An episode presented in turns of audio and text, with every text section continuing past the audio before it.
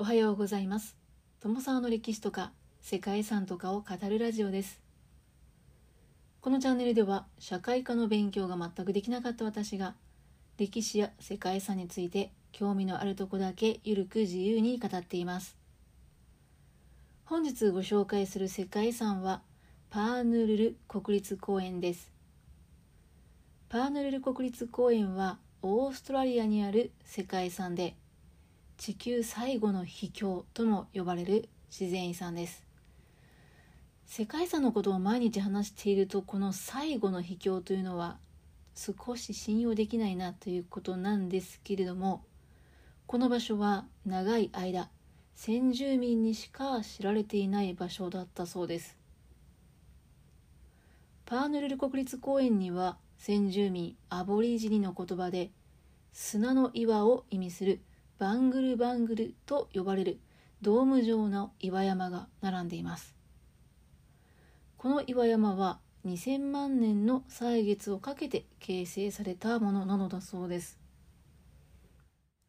バングルバングルには独特な横縞模様が見られますがこれは微生物によって変色した黒い粘土層と鉄分を多く含んだオレンジ色の硬い砂岩層が交互に折り重なってそのように見えるのだそうです。オーストラリアにはこうした奇岩というのは多く点在しています。同じく世界遺産のウルルであったりカタジュタなどもよく知られていますがこのパーヌルル国立公園ほどの規模というのは例がないそうで地質学者などから大きな注目を集めています。ということで本日はオーストラリアの北西部にあります祈願群パーヌル国立公園をご紹介します。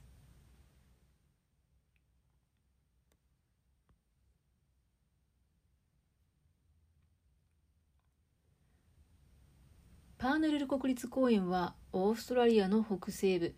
西オーストラリア州キンバリー地区にある国立公園でカナナラという町の南方 300km ほどに位置しています。カナナラという地名はこの地のアボリジニの部族が使う言葉で大きな川を意味するグナヌランが転化したものだそうです。パーノネル国立公園は24万ヘクタールの大平原とその中心を南北に走るバングルバングル山脈を含んだ自然遺産です。広大な公園内には祈願群で形成された山脈が広がっていて果てしなく続く黒とオレンジの縞模様の岩山という独特の景観を見せています。この地域の土地はデボン紀の石英砂岩を含んだ岩石が2000万年以上かけて侵食されたもので蜂の巣を意味するビーハイブと呼ばれるミツバチの巣を逆さにしたような形や円錐形の奇形岩が連なる山脈となりました。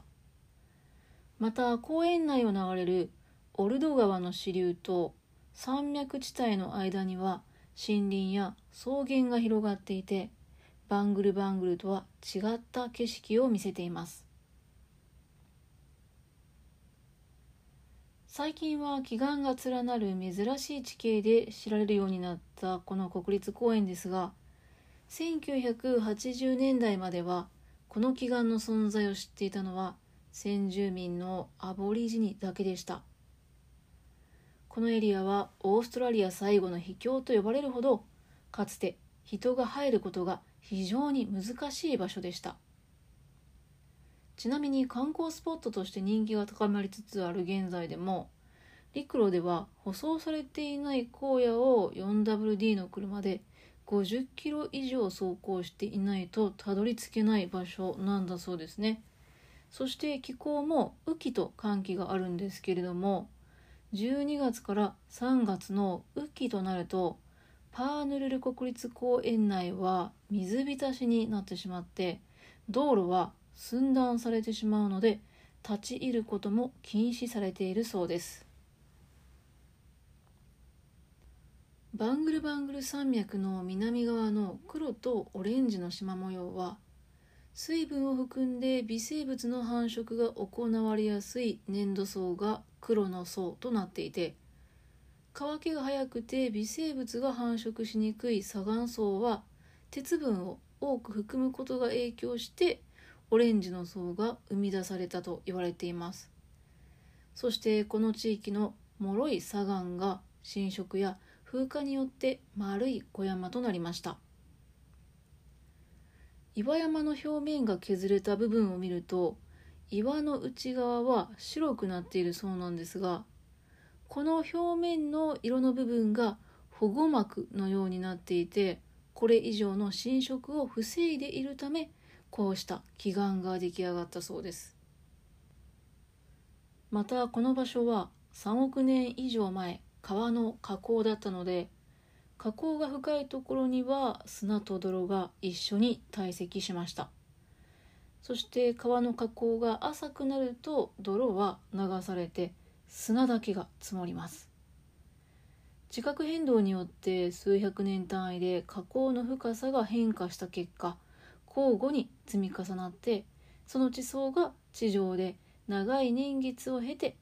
砂だけの層はオレンジ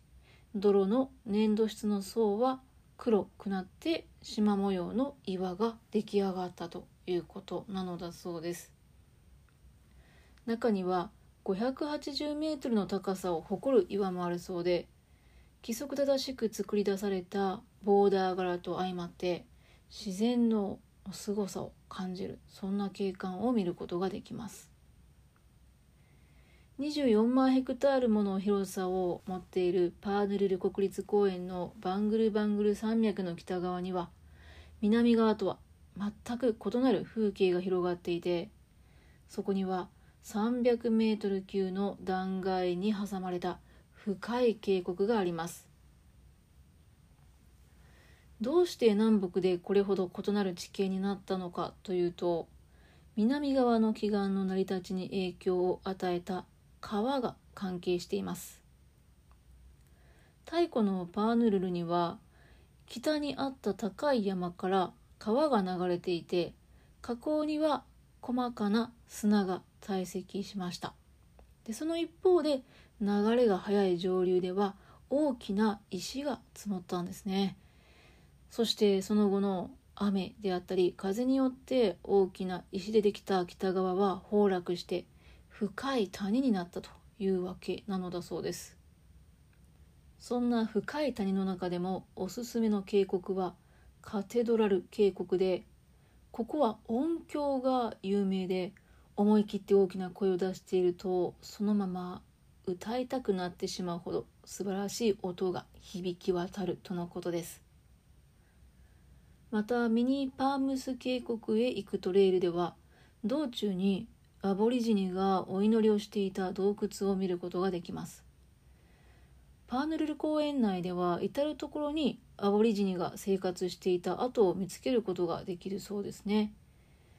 アボリジニの中でもジャル族であったりジジャ族と呼ばれる人たちが生活していてパーヌルルという名前もこのジジャ族が名付けたと言われています。公園内には自然が作り出したとは信じがたい光景が数多くありますが一見荒涼とした風景のパーヌルル国立公園内にもその中で生き抜く生物がいます。バングルバングル山脈の南と北の間にある渓谷には寒気でも水が残っているのでそうした水のある場所には魚や爬虫類なども住んでいるそうですまたバングルバングルの縞模様の奇岩の斜面には天狗白アリの石塚があるんですけれども食料となる植物を求めて岩の上から縦に長く伸びたアリ塚を築いているそうです。ま、そうした日本では見られないような光景が見られるんですね。